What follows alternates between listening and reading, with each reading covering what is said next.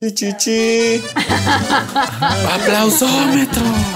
Yo soy la poeta. Yo soy la poeta. Por tercera vez este pinche micrófono. Estoy preparado para eso, güey. O sea, mentalmente sí, estoy preparado para vender mi cuerpo, güey. Pero con ajonjolí. Estas ojeras no tienen nada que ver con mi vida cotidiana.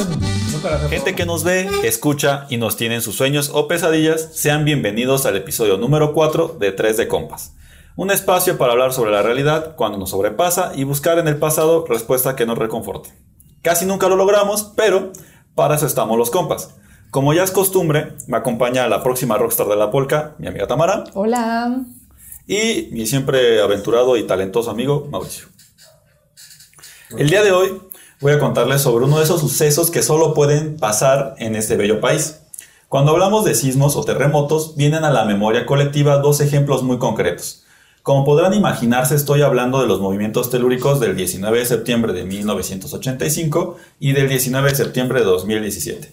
Así es, el mismo día, solo que en diferente año, la Tierra se nos movió de fea forma y las repercusiones fue- fueron graves para la Ciudad de México. Este suceso me recuerda, y perdón por ser mamador, a la serie Dark. Serie que para estas fechas, ya sé, ya sé, ya todos han visto, visto mínimo ah, vieron un meme ahí en Facebook. Y si no lo han visto, Lo tienen que véanla. ver. Porque McQueen, todos los episodios, al parecer, va a ser una referencia de la serie Dark. O al menos hasta que acabe Umbrella Academy. Que, que también puede ser. Porque también hay viajes en el tiempo en Umbrella Academy, de hecho. Sí, yo podría ser de las chicas Gilmore, pero no hay viajes en el tiempo ahí. Ni espectadores.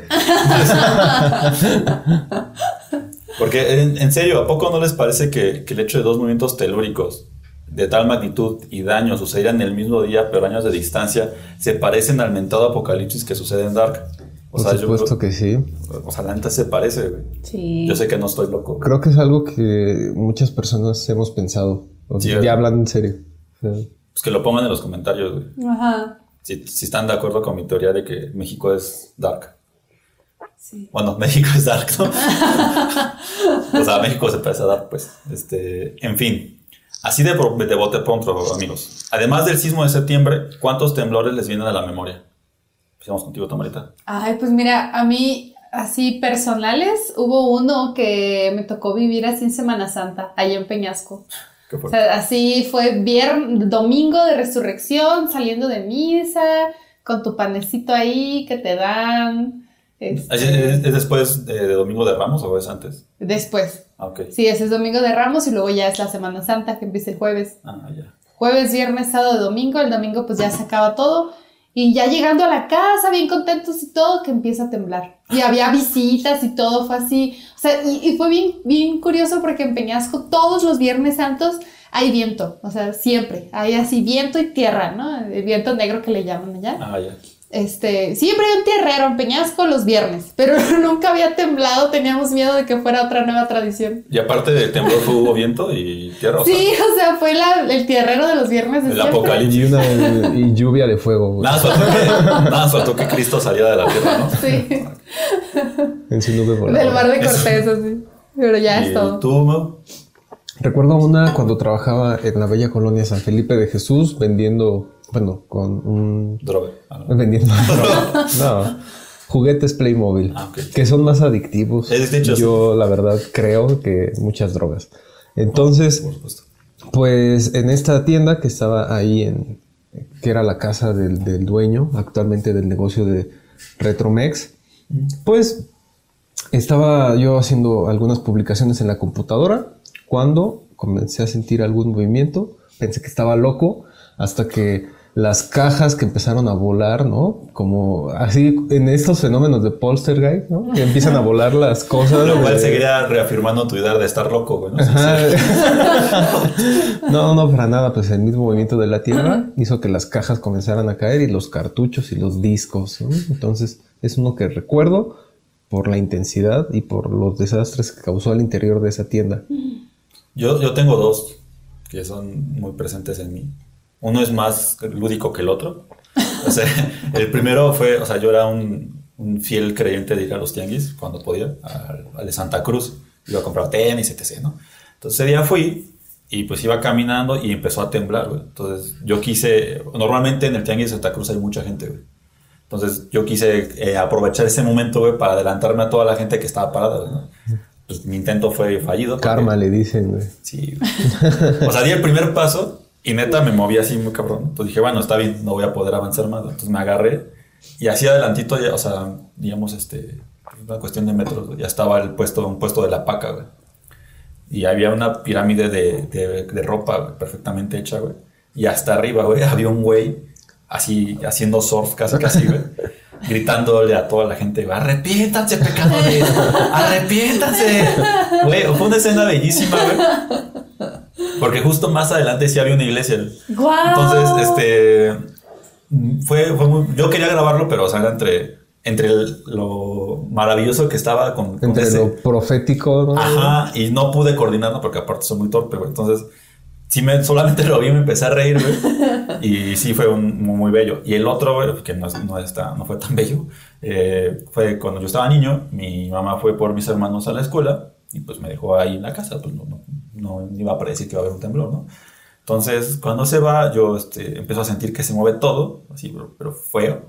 Entonces me asomé al patio, güey, para, como contexto, mi, mi papá acostumbraba a comprar y revender coches. Y entonces, este, había carros que se movían así como si fuera péndulo, chocaban así, horrible. A mí me, a mí me pareció muy impactante para, pues, era un niño.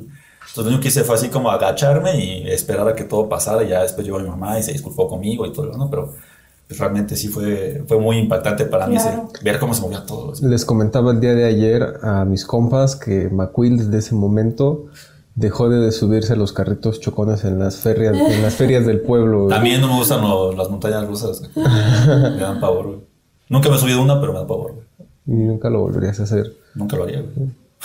Pero bueno, después, de, o sea, justo todo esto lo quería hacer porque quería hacer un desahogo güey, y, una- y aparte hablar un poquito culturalmente de lo que es Iztapalapa, güey. Eh, Porque también dijimos, ¿no? Desde el primer momento que este sería un buen espacio para librar nuestros traumas. es, que, es que esa es como mi terapia, ¿sabes? O sea, pero y me sale gratis. güey. Y yo pensé que terapia era empedarte. güey. No, esa es como evado la realidad. güey. Pero bueno, ya. Por eso ahorita está tomando agua, Sí, no, no. cerveza. No tiene nada que ver con la cruda. Ni... No, No. nada que ver con la cruda ni con los intentos fallidos de grabar un audio. ¿eh? Pero bueno, ¿qué les parece si nos adentramos en todo lo que rodea los movimientos telúricos que simbraron a México? Eh, el mismo día, pero con 32 años de diferencia, ¿va? En primer lugar, debemos hablar brevemente sobre la sismicidad de México. Alerta de spoiler, el panorama no es muy alentador para los mexas, ya que parte del territorio mexicano se ubica sobre lo que se llama el cinturón de fuego. Se preguntarán qué es el cinturón de fuego. Siempre. Sí. También, ¿no?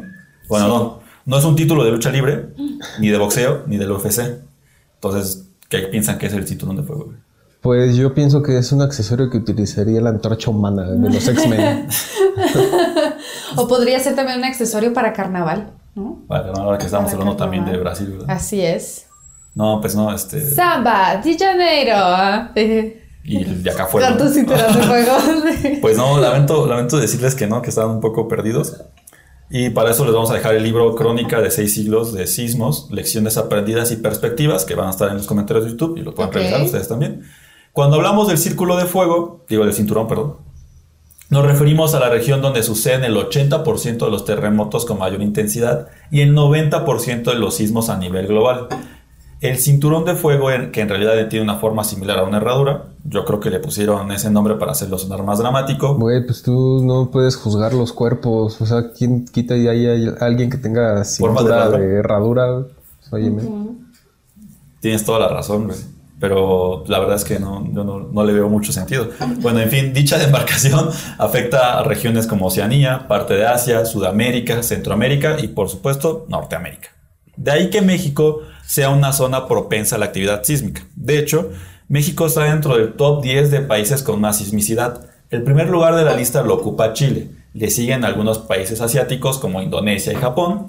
Por ahí del lugar 7, siempre en la media tabla, güey, aparece México, ¿no? No sé, este. Algo que quieran decir sobre el. Eh, sí, por supuesto que... Sobre el primer lugar de El Chile. primer lugar, justo hablaba Tamara la semana pasada de los chilenos y a mí me viene a la mente algunos videos en, en internet de gente que está haciendo streaming en Chile Ajá. y comienza a ver algún sismo y todo se mueve alrededor de una manera espantosa, ¿no? Y pero No ellos tienen este, esto- es- ellos estoicos, ¿no? Sí. Ellos ante todo. Ya la Siempre. costumbre, ¿no? Siempre. Sí, sí, sí, sí. Incluso sus memes, ¿no? Esa forma con tanto humor que llevan la situación, con todo y el temor latente de que haya un tsunami, ¿no? Como aquí que... es- Entonces creemos que los chinos son revolucionarios, son estoicos, tienen 31 minutos, qué pedo. Tienen vino, güey. Tenemos mucho que aprenderle a los chilenos. Los terremotos igual no tanto. Pero, pero bueno, para acabarla de molar, México se ubica sobre cinco placas tectónicas, de las cuales son dos las que producen la actividad sísmica. La primera es la placa de Rivera, misma que se ubica por debajo de Jalisco y Colima. La segunda es la placa de Cocos y está ubicada por debajo de Michoacán, Guerrero y Chiapas. Para, para los que como yo no son muy buenos en la geografía y ubicar todo eso, les vamos a poner un mapita, ¿ve? Y ese que puedes conseguir en la, en la, En la papelería. Para que nos iluminen los estados y pongan como las placas tectónicas. güey. Sí. Ahora que estamos muy de... Si estuviera en rompecabezas sería genial, pero pues la cuestión ¿no? que Si está en rompecabezas, le mandamos un saludo personalizado de Tamara. así. Sí, sí. Felicidades por tu buen trabajo. Ah, ¿no? Ah, Un de estrellita. Sí. Ah. Así le hacen a mis sobrinos ahorita. Hacemos, clases. hacemos el envío de estrellitas. ¿no? Sí, así le hacen con mis sobrinos. No, me digas. Le ponen este... Ah, te ganó una estrellita a Leonardo, por ejemplo. Llama mi sobrino, ¿no? Entonces, ya le, según le ponen una estrellita simbólica, güey. Está muy bonito. Entonces, vamos a tener esa actividad, ¿no? Eh, además de, de estas placas tectónicas que nos van a ubicar en sus mapitas, este, esto quiere decir que México ha tenido grandes sismos de, siete- de más de 7 grados Richter. Y vamos a hacer un pequeño repaso. Por ejemplo, de 1900 a la fecha podemos destacar los siguientes. El 20 de enero de 1900 hay registro de un sismo de 7.4 grados eh, con epicentro en Colima. El 12 de enero de 1903 hubo uno de 7.6 con epicentro en Chiapas. El 14 de enero de 1931 se registró uno de 7.8 con epicentro en Oaxaca. Al año siguiente, pero con fecha de 3 de junio, hubo un terremoto de 8.2 con epicentro en Jalisco. Este terremoto solo se equipara en magnitud con el que pasó en 2017 también en Oaxaca, eh, del cual también acabará hacer un capítulo, ¿no? Yo creo que la verdad fue un suceso bastante fuerte.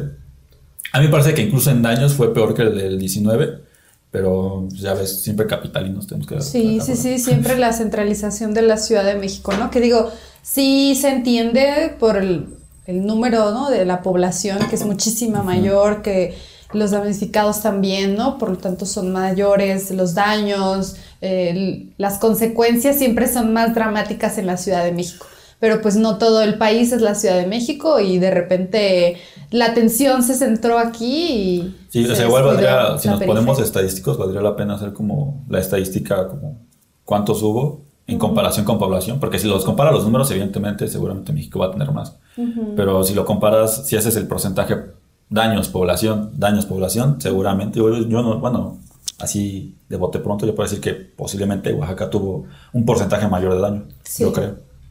Y bueno, yo saliendo, saliéndome un poquito del tema, Claro. ahorita que hablabas de los sismos anteriores, yo prometo traer uno de, de 1900, ¿no? De enero de 1900, porque además es un año, este, como todos los, este, los próximos cambios de siglo, pues apocalíptico, y también se van a fusionar ahí algunas, en la prensa mexicana, algunas, este, pues eh, predicciones, ¿verdad? De que es el fin de los tiempos. De hecho, en este libro que te digo, Mau, en- o sea, lo, o sea, no les voy a mentir, no lo leí todo, ¿no? O sea, pero, porque bendito Dios existen los índices. Entonces, eh, hay una, tiene un anexo que es como de los sismos, este, van, vienen divididos, ¿no? Los de 1900 a la fecha, que se vienen ahí muchos, y vienen incluso los daños que hubo. Y hay unos que está bien chistosos porque es como literal, uno caña, así, hasta, no, hasta, neta dice como, un- como la fecha, como, no, no sé cómo se diga, pero la fecha como mesoamericana, pues, ¿no? Y viene hasta como parte del 18 o 17. En el año 4 casa. ¿no? Algo así, güey, te lo juro, te lo juro, te lo juro. Así dice. Conejo. Y ya es- eso no los puse porque dije, la verdad, no me quiero meter en problemas con los estudiosos de Mesoamérica y mucho menos con los estudiosos de, de la la Nueva España. Pero sí también vienen ahí. Entonces, está, están- este libro está bastante completo, pero bueno. Una vez que, que todos tenemos claro que México tiene una relación cercana con los sismos y terremotos, me parece pertinente que nos traslademos al mágico 1985. año en el que México fue testigo de sucesos como el ascenso del Chapo al mundo del narcotráfico, el asesinato de Kiki Camarena y el surgimiento del, del grupo musical Flans. Claro, una joya de los 80. Y agárrate. Me enamoré de ti en un... Ay, ya no podemos decir más, ¿no? Porque nos caen los derechos. Según son como 5 segundos. Ah, ok. Todavía Creo- tenías un poquito. creo Pero que- bueno. Pero ya entendieron qué canción era. También en ese año nació uno de los tantos alter egos de Natalia Lafourcade, Jimena Sariñana. güey. No sé, algún otro acontecimiento. Yo fueron los que encontré. Por supuesto que sí. Yo, este, el 85, siempre lo recordaré, además de- del sismo, por el año en que Marty McFly viajó, volvió al futuro, ¿no? Al 2015. Así es, amigo. Gran película, güey. Para completar esta escena trágica musical, durante el 85 el PRI se mantuvo en el poder. Para el sexenio de 1982 a 1988, el presidente en turno era Miguel de la Madrid. Este señor marcó un cambio en la estructura de formación de los presidentes que recibían la bendición desde la cúpula del PRI, ya que de la Madrid fue el primero de los presidentes que se distinguió por una preparación en el extranjero, en Harvard para ser, eh, para ser precisos. De hecho, este nuevo perfil de priista se vio reflejado en todo el gabinete, donde figuraron personajes como eh, que con, con formación en el extranjero. No diré nombres, pero entre ellos se encontraba un tipo de orejas grandes, que en el futuro no sería un gran amigo de Colosio. ¿Y saben de quién hablo? No, O sea, no tengo que... No tengo que Sí, con una frente así, ¿no? Como así a mi taza. como la taza. Y le brillaba para un quienes, ajá, para quienes nos escuchan, este, yo tengo una taza con forma de calavera que tiene una frente prominente. O sea, todo, todo encaja, ¿no? Calavera, todo. Bueno, el panorama general que marcó este sexenio fue de incertidumbre económica generada por el crank de 1982. Se registraron caídas en el nivel de producción, la inflación subió, el poder adquisitivo bajó, el proceso de privatización de empresas tomó fuerza, pero teníamos a Flans, ¿no? Para alegrar a los mexicanos en esa época. Además, en 1986, México organizaría el Mundial Varonil para pasar las penas que la economía le tenía preparado a México. ¿Cómo? ¿Cómo me estás diciendo que había un plan malévolo de desviar la atención por medio del fútbol de los problemas políticos y sociales, amigo? Tan solo, no, para representar eso, tan solo hay que ver a, a Morelos. ¿Quién es el presidente de Morelos? Nuestro próximo presidente de la República, güey. Creo que, o sea, lamentablemente tengo que decir que sí, Mauricio. No tengo palabras para ello. Sé que estás consternado, pero bueno. Sin embargo, algo que, ni Flans ni el fútbol podrían aliviar fue lo que sucedió el 19 de septiembre del 85. A las 7 m con 17 minutos y 49 segundos, hora exacta en la que se registró un terremoto tripilatorio y oscilatorio con magnitud de 8.1 y con epicentro en el noreste de La Mira, ubicado en el estado de Michoacán, y que tuvo fuertes repercusiones en México, especialmente en la capital. Una vez que la Tierra dejó de moverse, los daños comenzaron a hacerse presentes. Con cada noticia que circulaba por la radio, la incertidumbre crecía en la ciudadanía que perdió su hogar o que había presenciado cómo los edificios se desplomaban. En fin, en un alarde de sabiduría, el presidente agarró el helicóptero más cercano y se fue a dar un rol por la ciudad. El objetivo era observar la magnitud de los daños. Neta, yo no sé qué esperaba ver el señor, pero pues eso fue lo que hizo, ¿no? Agarró y se fue a dar un rol, güey, juntó millas de viajero y todo, ¿no? Mejor aún, Miguel de la Madrid se animó a decir, y abro cita, y aquí tengo que hacer otro paréntesis porque la neta se me hacía súper mamador, güey, cuando en la, en la clases decían, y participaban, ah, y abro cita, güey, güey, no mames, nada más solamente di lo que dijo la persona y ya, güey, perdón. Y tenías que decir cuando terminas, Cierro cierro cita, cita. cierro cita. Hijos de la chingada, bueno. En fin, el presidente dijo, estamos preparados para atender esta situación y no necesitamos recurrir a la ayuda externa. Evidentemente, México no estaba listo para un desastre de esta magnitud, ni aplicando el plan de N3, que fue lo que hizo el gobierno. Aquí yo quería preguntarle a Tamara, porque ella es como la que tiene los aspectos técnicos en cuanto a la milicia, güey. Entonces, creo, creo que me expliques un poquito de qué va el plan de N3, en lo que respiro un poco. Pues básicamente es plan de N3E de auxiliar a la población. Sape. O sea, hiciste mal tu investigación. no, no es que es como siempre se olvida esa parte, ¿no? No sé, pasa así en los libros. Y pues es eh, una- un proyecto que tiene el ejército mexicano que forma parte de una de sus, como de sus principios, sus valores, sus metas, ¿no? Que son, así como dentro de sus funciones está defender la soberanía nacional y todas esas cosas, pues otra es brindar apoyo a la población en caso de desastres. Entonces, por eso se crea este plan, así como Marina también tiene el plan Marina, el ejército tiene el plan de N3E. ¿Me estás diciendo que el ejército tiene que proteger y servir a la nación? Sí, ¿A la población? Yo pensé que no, güey. Bueno, continuamos con Bueno, tal vez las autoridades mexicanas tenían indicios de, la- de las regiones mexicanas, eh, bueno, las regiones en la Ciudad de México que podrían ser dañadas por un movimiento telúrico, ya que en 1957 Jonas viajó en el tiempo y le brindó información al gobierno. No, no es cierto. no es cierto. La verdad era para reafirmar la, la cuestión de Dark, pero bueno, lo que en realidad sucedió fue que en el 57 se registró un sismo de 7.8 grados que fue famoso por tirar el ángel de la independencia. Tras este suceso se desarrolló algo llamado norma sísmica del Distrito Federal, ahora sería como norma sísmica de la CDMX. En dicha norma se establecieron las regiones con mayor riesgo durante un sismo, perdón, y se ubican en las siguientes alcaldías: Cuauhtémoc, Benito Juárez, Venustiano Carranza, Iztacalco, La Bella Iztapalapa, Xochimilco, Tláhuac y Gustavo Madero, que es donde se lleva a cabo este bello podcast, ¿verdad? Exactamente, pero ahorita que dices eso, traté de ir iluminando en mi mente el Todo. mapa de la CDMX. Todo. Pues es que Te falta que Milpalta, ¿no? Sí. Este, Partes del sur son. Pero es que pues, son las zonas con, con, según yo, con, con mayor este. eh, como suelo húmedo, por decirlo así. Creo que, creo que ahí venía algo así como la descripción de la norma sí, sísmica. es que hay tipos de suelo, ¿no? Le prometo buscarle lo de la norma sísmica para que de esclarecerlo más un poquito. Eh, la norma se vino a confirmar en 1985, pues las regiones ubicadas en las alcaldías Cuauhtémoc y Benito Juárez fueron las más dañadas. Entonces lo que el gobierno tenía que hacer era focalizar la atención en las regiones que cumplían la norma sísmica y ya, ¿no? Pero ni con estos datos previos pudieron atender adecuadamente el desastre. Lo cierto es que las autoridades se vieron inoperantes. La sociedad fue la que se encargó en primer momento de ayudar en las zonas de desastre. Por ejemplo, producto de esta movilización surgieron los famosos topos, aquellas personas que se juntaban en las zonas donde había edificios derrumbados y este tipo de cosas, se metían entre los escombros a buscar gente.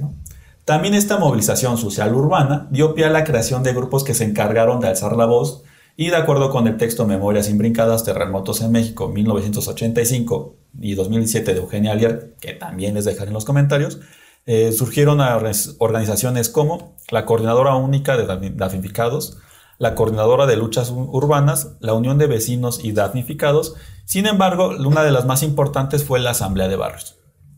En el tema social, las repercusiones, perdón por este abrupto, repercusiones del 85 eh, fueron incertidumbre, desesperación y enojo que de todos aquellos que perdieron su hogar.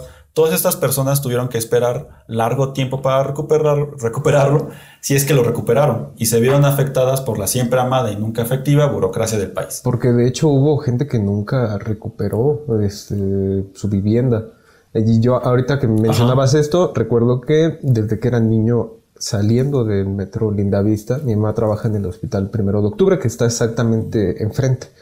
Entonces hay una parte en donde hay viviendas hechas de lámina, en donde me cuenta mi familia que son damnificados desde el terremoto Del del 85. 85. O sea, estamos hablando de más de 30 años, ¿no? En donde- 32.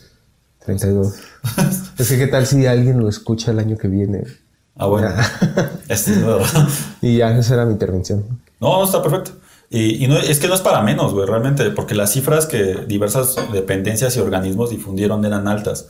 De acuerdo con el cuarto informe de gobierno, el señor de la Madrid dijo que eran 412 edificios derrumbados, mientras que 570 5.728 quedaron dañados y 100.000 familias afectadas. Sin embargo, el Sismológico Nacional le quitó 12 a la cifra de inmuebles destruido- destruidos que dio el presidente, pero le aumentó más de 20.000 a la cifra de muebles dañados ya que este organismo refiero que, refiere que fueron 30.000. Mientras que los medios de comunicación no se quisieron meter en pedos y solamente dijeron que fueron entre 400 y 500 edificios caídos, ¿no? En lo que sí se pusieron de acuerdo los medios de comunicación y el Centro de Instrumentación y Registro Sísmico fue el monto al que ascendió el daño. La cifra calculada fue de 5 mil millones de dólares. La disparidad de información se repitió en lo que a defunciones se refiere. La Secretaría, de Defensa dijo que fueron 2.000 personas, el Instituto Mexicano del Seguro Social que fueron entre 3.000 y 6.000. La agencia AFP elevó el promedio al decir que fueron entre 10.000 y 30.000. El embajador de Estados Unidos se metió al chisme porque gringo y dijo que él calculaba que fueron 20.000. ¿no? O sea, él hizo Fue su y cálculo. los- exactamente. Fue y contó. One, two, three, así. ¿no? One, two, three, four, five. Y iba cantando seguramente. Por último, el Sismológico Nacional señaló que fueron 40.000 muertes y un poco más de 4.000 personas rescatadas.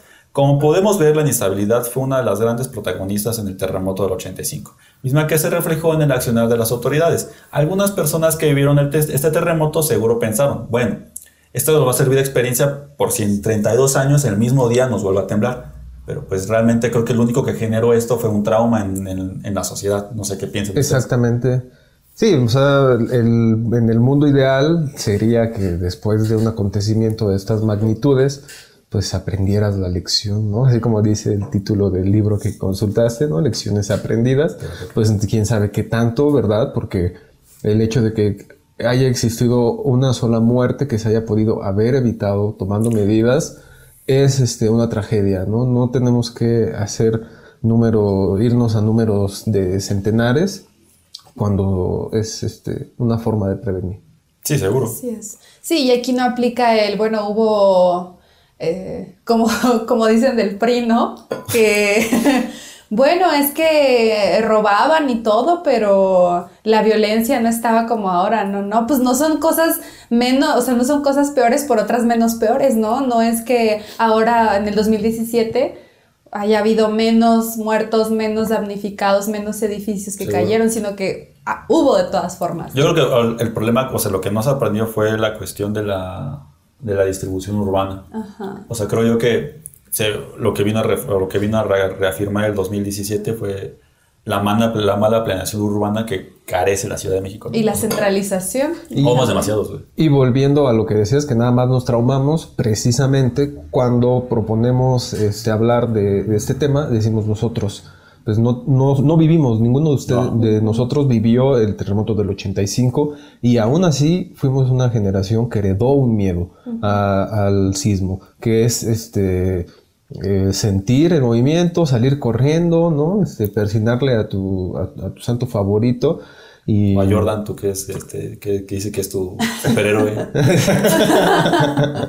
Encomendarte a, A Michael Jordan. a Michael Jordan. que nos este librarnos del malamén también, Ajá, ¿no? Es algo que aprendimos. Bueno, no, pero volviendo a este tema, se en teoría se enseñó, se nos enseñó a, a enfrentar este tipo de situaciones y pues vimos que pues, no, no aprendimos del todo bien, ¿no? No sé cómo hayas vivido, no sé si vas a hablar de No. cómo viviste tú la situación en No, pero ah, 2017. lo que voy a hablar primero es como que ya nos vamos a trasladar al 2017 Ujú. y para saber que evidentemente no aprendimos nada.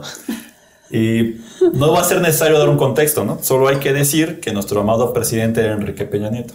Una mente brillante, un políglota, amante de la legalidad, un rockstar de los memes y poseedor de reconocimientos como, y agárrense, güey. Caballero de la Orden del Elefante, otorgado por la realeza de, de Dinamarca. Wow. El gran collar de la Orden de Quetzal, otorgado por el gobierno guatemalteco. Güey, neta, qué puta envidia, güey.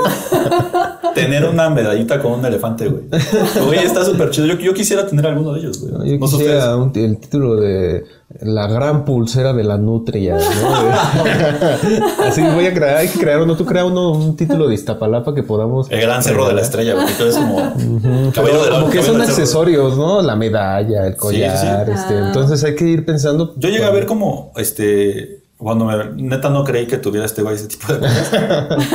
me puse a buscar y encontré una imagen y sí trae como acá una, como, como estas como medallas de- del ejército y trae un elefantito, güey. No, es hermoso, güey. Es hermoso, güey. O sea, es hermoso ver a alguien como Peña Nieto, güey, teniendo ese tipo de cosas. Pero bueno, en fin. El 2017, digamos que era la antesala al final del sexenio de este ilustre personaje que solo el bello Estado de México nos puede regalar. Y como si todo estuviera predestinado para que recordáramos con poco agrado este año, enero nos dio la bienvenida con el gasolinazo. En marzo se encontró una fosa clandestina de dos- con 250 cadáveres en Veracruz. Y en abril se capturaron a Javier Duarte. Y en junio yo di el discurso de graduación de risa generación rematar medio. La, la culpable del apocalipsis Está la tenemos Sí, aquí. ahí empezó esa mala racha que nos ha llevado a este 2020 trágico. ¿Qué dijiste en el discurso? Pues no sé, amigo, no quiero recordarlo. Les diste al- a- aliento a tus compañeritos, seguramente. Sí, sí, sí. Pero bueno, la cosa comenzó a ponerse a buena a finales de agosto y pues ya rematamos en septiembre, ¿no? El 21 de agosto se registró un eclipse solar que causó furor y que podemos tomar como un punto de partida para los Ay, sucesos venideros. cálmate. Acá, güey. este, Moctezuma. Es con que en la mañana los- estuve viendo drones güey, y dije, no, me tengo que darle ese toque a esto, güey. Y a Yoshimitsu. Con, con las señales, ¿no? Los presagios. Ajá, los presagios.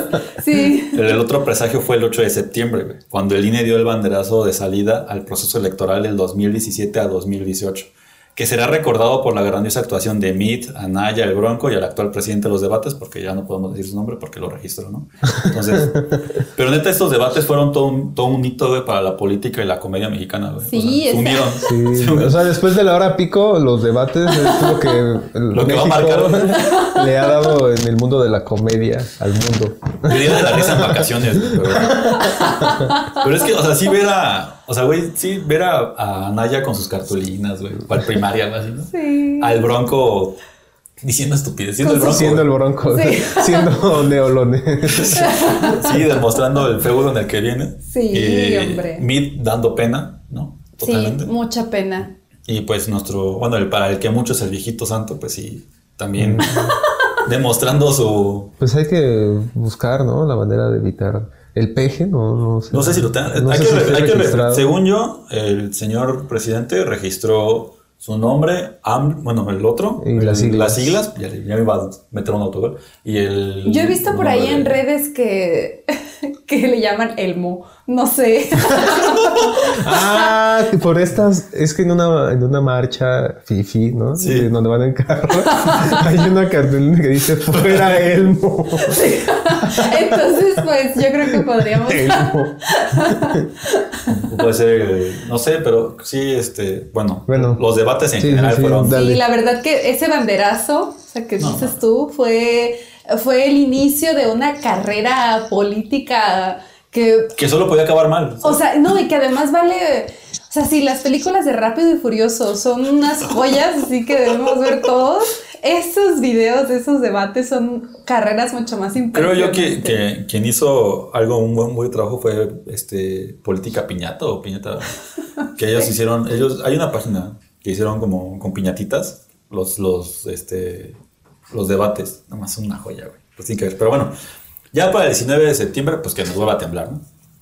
A ver, vamos a me- mentalizar esto. El plan era que el 19 de septiembre los mexicanos hiciéramos memoria sobre el sismo, ¿no? Del 85. Vamos, hasta un simulacro y todo, pero no estaba en los planes que lo tuviéramos que vivir de nueva cuenta. En fin, la mañana de los mexicanos transitó con cierta normalidad, el godinato ya se encontraba en sus labores. Por ejemplo, yo en aquellas fechas ya había sufrido las inclemencias del metro y ya me encontraba en mi extrabajo, ¿no? Nos dieron las 11 a.m. cuando todos los mexicanos fuimos convocados al simulacro en honor de los caídos y sobrevivientes del 85. Estoy prácticamente seguro de que el 90% de la gente no lo tomó con la solemni- solemnidad necesaria y el simulacro se convirtió en un lapso de descanso para nuestras labores. Lo que no sabíamos es que poco tiempo después nos tocaría un remake del terremoto del 85, pues el, a la 1 pm con 14 minutos y 40 segundos se registró un sismo de 7.1 grados Richter con epicentro en el estado de Morelos, donde dejó un gran número de daños y que recibió un, y debido a la cercanía de la Ciudad de México, produjo fuertes eh, daños también en la ciudad, ¿no? Aunque también hubo repercusiones en Puebla y algunas en Oaxaca. ¿Ustedes cómo vivieron este sismo, Marta? Fíjate que en un mundo paralelo, McQuill, yo te había contado ya acerca de cómo nos eh, tocó a Tamara y a mí, porque estábamos juntos, de hecho, en- cuando, cuando tembló. Pero re- reflexionando, recordando nuevamente este episodio, creo que lo más rescatable, o sea, lo que más me, me, me parece importante mencionar fue la incertidumbre de saber este, cómo estaba tu familia. Sí. ¿no?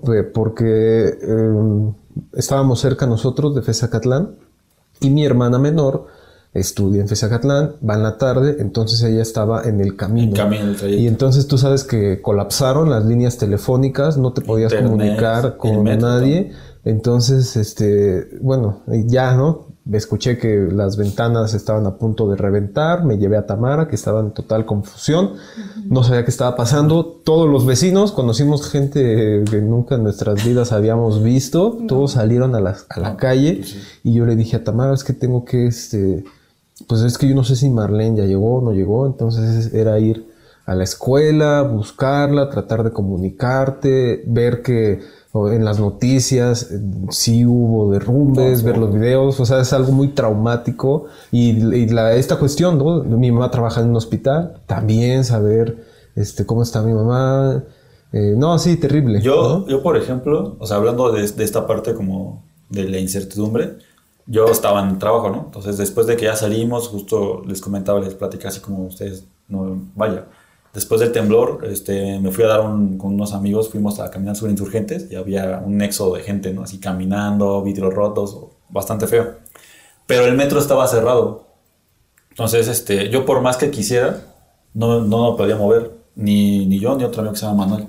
Entonces, lo que hicimos, nos regresamos a la oficina y nos dijeron, pues aquí pueden quedarse sin problemas, ¿no? Entonces, nos quedamos un rato, como dos horas más. Yo, afortunadamente, me pude comunicar con mi familia y me dijeron que todo estaba bien. Entonces, este, ya cuando abrieron el metro, pues sí se veía solo el metro, ¿no? También. Y cuando tomé el micro, el micro que yo tomo para mi casa, entra por la delegación Iztapalapa, güey. Entonces, literal, va entrando la delegación Iztapalapa, Iztapalapa y ya todo era oscuridad, güey. No en ese momento, güey, yo, yo me dije, no mames, neta, sí estuvo fuerte, güey. Porque de ahí hasta mi casa no había luz, güey. No había nada de luz, güey. Todo era oscuro y los coches iban más despacio, güey. Yo llegué a mi casa y hablé con más también, no, sí, todo bien, nada más este, pues, con lámparas medio rezamos porque era de noche, güey. Yo tuve que apagar mi celular, lo prendía por momentos porque ya no tenía pila y no, no había, no sabíamos cuándo iba a regresar la luz, güey.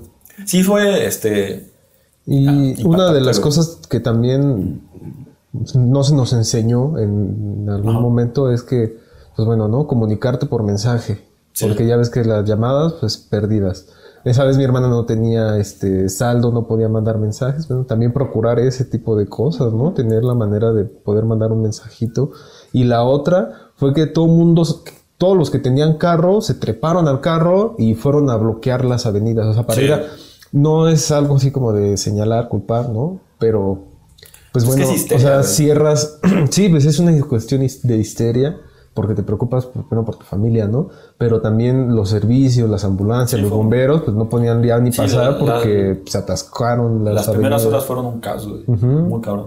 Pero digo, a mí sí fue muy impactante, güey, sí. Ver todo oscuro. Yo, yo empecé, empecé así como a hacer escenarios en mi cabeza, güey, y no, esto horrible.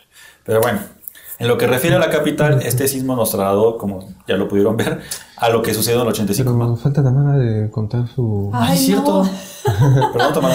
Sí. No, pues es que para mí fue muy, muy impactante porque hasta ese punto yo no tenía la conciencia de lo que era un terremoto, o sea... Y ojo, que ni, ni no fue un terremoto, fue No. de 7.1, o sea... No, ajá, pero algo con esos, o sea, que el, que el movimiento de la tierra que yo sentía como algo tan insignificante, porque yo no sentía que yo me moviera tanto, ¿no? Y allí donde estaba yo viviendo, pues no, no era nada, se cayó, no sé, ¿no? Yo no sentí que fuera tan fuerte y ese momento en el que yo subí las escaleras y prendimos la tele, ¿te acuerdas? Y vimos las noticias y ver que se habían caído edificios, que se había sentido súper fuerte en otra parte, para mí fue eh, sumamente difícil, pues fue, un, no sé, asumir que esos daños podían ser posibles fue terrible, no sé, es preocuparte por, por la gente, ¿no? Que, que perdió su casa y no sé, es tomar conciencia de otras cosas. Sí fue una, y además ya al desplazarnos a la ciudad, ¿no? Que me hicieron el favor en tu casa de recibirme un, un tiempo porque pues por si había réplicas, por si se ponía peor, lo que sea, este, la sensación que se sentía en la Ciudad de México, ¿no? Había una El tristeza, silencio silencio. Sí fueron días terribles los primeros después del, del terremoto. Pues bueno, entonces, justo, o sea, esto, sensibilidad que puede tener, Sí. se reflejó en los daños ¿no? que vio la Ciudad de México. De nuevo, se vieron en las zonas que se habían previsto en 1957. De acuerdo con el informe publicado por el Instituto de Investigaciones Legislativas, se registraron un total de 38 derrumbes en la CDMX en el primer conteo rápido. Sí, porque... Ahí va, ahí va, perdón, aguanta, perdón. Vimos que distribuyeron en las siguientes zonas. Fueron 12 en Cuauhtémoc, 11 en Benito Juárez, 5 en Coyoacán, 3 en, 3 en Tlalpan, 2 en Gustavo Madero, 2 en Álvaro Obregón, 2 en Iztapalapa y 1 en Xochimilco. Obviamente, y como seguro tú lo estás pensando, Mauricio, después de este conteo rápido, las cifras aumentaron desproporcionalmente, ya que llegaron a las 5.974 viviendas dañadas. Y para no hacer el cuento largo, podemos poner como ejemplo a la Bella Iztapalapa, alcaldía que pasó de dos viviendas a 1806, mientras que Xochimilco pasó de una a 2185 casas. Así de grave fue el recuento de los daños tras este movimiento telúrico. Les contaría sobre las cifras que se supone que el Fonden, o sea, el Fideicomiso Fondo de Desastres, aportó para la reconstrucción, pero la verdad son impronunciables, por lo que también las voy a poner en el, un link para que puedan checar todas las cifras y ahí ustedes lo compartan y lo debatan o lo pongan en duda. En cuanto a las personas fallecidas a nivel nacional, las cifras aportadas por Eugenia Ayer eh, se vieron reflejadas de la siguiente manera. En Oaxaca fue, fueron seis personas, eh, ah, no fue una, perdón, seis en Guerrero, 15 en el Estado de México, 45 en Puebla, 74 en Morelos y 228 en, en la Ciudad de México. Otro de los aspectos que el sismo de 2017 compartió con el del 85 fue la movilización ciudadana. Al igual que en el terremoto de 32 años atrás, la gente fue la primera que salió a, las calles a ayudar en lo que se pudiera, ya sea para brindar alimentos, para ayudar a buscar gente, para retirar escombros o para trasladar a pues, gente que tenía que ir al hospital o quería ir a sus casas, no sé. La gente en su mayoría fueron jóvenes los que ayudaron a los damnificados. También hubo casos en los que la Socialité utilizó este sismo para tomar algunas fotos y de aquí otra de la, aparte de Dark, de las otras cosas que voy a estar mencionando todos los capítulos que así, va a ser a mi amigo Román. Porque mi amigo Román es de Morelos. Ya siento que lo conozco. Sí, yo, también. Quiero que lo conozcan, lo voy a invitar. por favor. Este, Román es de Morelos, ¿no? Y él fue a palear, ¿no? O sea, como a recoger un hombro, escombros y todo esto. Y entonces dice que así vio que había bastante gente, ¿no? que volteó y ah, no mames, ahí está Emilio Azcárraga. Y o sea, estuvo peleando junto a Emilio Azcárraga y dice que hasta se puso a platicar con él y que le gustaba Game of Thrones y todo ese tipo de cosas. Yo le hubiera recordado ese episodio en donde se quitó la playera en la final de la América. No, ese, también quedó guardado en la memoria de todos. La memoria colectiva, ¿no? Sí, no mames. Otro punto a considerar es que surgieron organizaciones sociales cuyo rasgo distintivo fue el empleo de las redes sociales para conformar sus redes de comunicación y exponer sus casos. Hay diversos ejemplos, en su mayoría fueron grupos de Facebook, uno de los casos más sonados fue el del grupo que derivó del multifamiliar Tlalpan, quienes crearon la organización Damnificados Unidos de la Ciudad de México. Como podemos ver, ambos desastres naturales están conectados por la movilidad social, por la inoperancia de las autoridades, por los daños que sufrió la ciudad y por supuesto por la maldita fecha. ¿no? ¿Ustedes qué pueden concluir de esto, mis compas, ya para ir cerrando el podcast? Bueno, que habría que hacer un análisis como más este, profundo, ¿no? Sobre la fecha, porque ya veíamos que hasta en Matrix y, bueno, hay muchas referencias ahí de septiembre y el 11, y, pero ya en serio, este, pues sí, ¿no? Como, como sí tenemos que aprender mucho de, de nuestros errores y dos cosas que yo quisiera rescatar, ¿no? Una es que en esta eh, lucha que existe supuestamente entre boomers y millennials, ¿no? Que... Ya también le tienen que entrar los de la generación Z. Ya también, también, ya, sí. Y están haciendo cosas bien chidas con el K-pop y cosas así. Sí, vistos. Pero bueno. Sí, lo he visto. Sí, esos están chidos. Y, pero bueno, el, pues la verdad es que de las cosas que se critican más a los jóvenes es su apatía, ¿no? Y la poca participación, que porque no votamos y, y, cosas por el estilo, ¿no? Pero en situaciones como estas, la participación de los jóvenes es esencial. Y en el 2017 fue evidente, ¿no? Los jóvenes dábamos ahí y, y la... e incluso fuimos eh, un problema, ¿no? Porque éramos tantos o fueron tantos que de repente era complicado la logística, ¿no? En, ciertas zonas porque era demasiada gente. Y la logística no la hizo precisamente las autoridades. Yo recuerdo que también se hizo mucho por, por Facebook. Yo recuerdo que eh, recuerdo publicaciones que se compartían así como spam. necesitamos gente, no sé, en Coyoacán, por decirlo, no sé, o una región tal. 20 personas, necesitamos agua, necesitamos tal, tal. Y, ya, y así se, se, fue movilizando la ayuda, ¿no? Y había centros de acopio. Yo recuerdo que decían, ah, pues nosotros tenemos este, mucha agua, pues se las enviamos. Nosotros tenemos tal, o sea, fue una organización pues muy, muy social. Las autoridades, bueno, el ejército se fue metiendo un poquito ya después ahí a organizar, pero creo que, creo que la verdad la, la, la, participación ciudadana se vio muy fuerte ahí. Yo, yo quisiera rescatar como pues, realmente pues, lo que se tiene que aprender es cuestión de urbanidad, más bien, ¿no? O sea, como que muchos de los edificios que se llevan a caer sobre Tlalpan eran nuevos relativamente, ¿no? Pues el de Potrero también. Entonces, o sea, estaban mal hechos, ¿no? Y a la fecha están batallando con, Hay muchos. Entonces, creo que esta explosión demográfica que podemos hablar, que también ah, bueno, ahí un- hacemos una mención pequeña en, en el primer episodio, pues viene a, a- a representar un poco lo que sucedió en, en el sismo, ¿no? O sea, la explosión demográfica nos ha llevado a la necesidad de casas nada más porque sí, sin una planeación urbana consciente, ¿no? Entonces creo que eso es lo que hay que aprender, ¿no? Y dos, pues que hay que aprender a, hacer los apuntes necesarios en Dark para poder eh, dilucidar cuál es el siguiente suceso, ¿no? O sea, si en un momento alguien dice, van a abrir una planta nuclear aquí, ¡pum! Ahí es cuando dices, Ahí no, es. ya no. Ahí es cuando no. Huyes, güey. Entonces, no sé, no sé tú, Mauricio, Sí. qué quieras O concluir? cuando se planea otro mundial. Pues, va en el 2026. en el 2026 México con Canadá y con Estados Unidos va a Ah, responder. es cierto. Sí, es cierto. Bueno, amigo, pues que nos Sí llegamos, ¿no? persignados. Pero sí llegamos a 2026. ¿Quién Sí. sabe? ¿Tú, Mauricio, algo, algo Sí, más alentador? este, pues desde la cuestión de la historia, ¿no? De lo que se tiene que eh, difundir, pues es esta parte de, de que se normalicen muchas cosas, como lo vemos hoy en la, con la pandemia, ¿no? Nos contabas que tu sobrina Sí, es sí. muy consciente de- del cuidado que tiene que tener, aunque tal vez no profundice en la magnitud, ¿no? A una escala mundial y de por qué eh, el proceso por el cual hay mutación de virus o de cualquier otra este, enfermedad que pueda aparecer.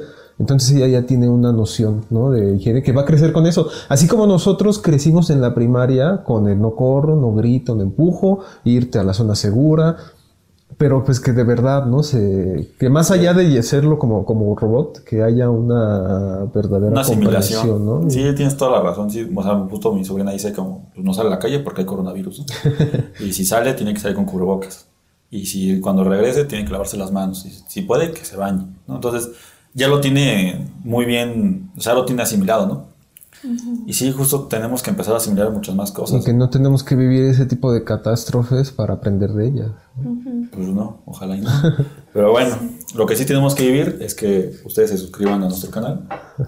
Nos Así sigan es. en Spotify y nos sigan en las en cuáles redes, Tamara, por favor. Sí, síganos por favor en... Por favor. Por favor, por favor, bonito.